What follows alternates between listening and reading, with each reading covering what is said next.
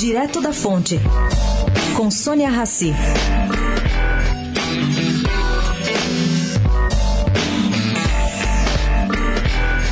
O fato da chefe Roberta Studbrack ter fechado seu estante no Rock in Rio no fim de semana, reagindo ao que considera agressão da vigilância sanitária, bom, a vigilância confiscou queijos e linguiças do seu estante. Isso aqui trouxe à tona um velho problema da agricultura artesanal. Segundo Marcelo Vieira, da Sociedade Rural Brasileira, os pequenos agricultores carecem de estrutura adequada para fazer tramitar o CIF, que é o Serviço de Inspeção Federal.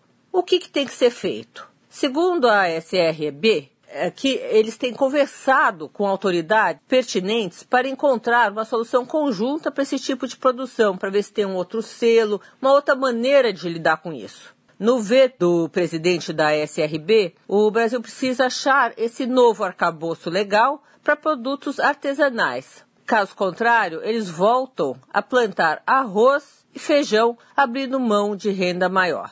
Bom, a partir de hoje, a SRB, vale registrar, leva para dentro do It Brands Decor uma versão pocket da Feira Viva que eles já fizeram esse ano. Ela vai ser toda montada com produtos artesanais. Onde?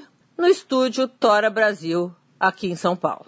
Sônia Raci, direto da fonte, para a Rádio Eldorado.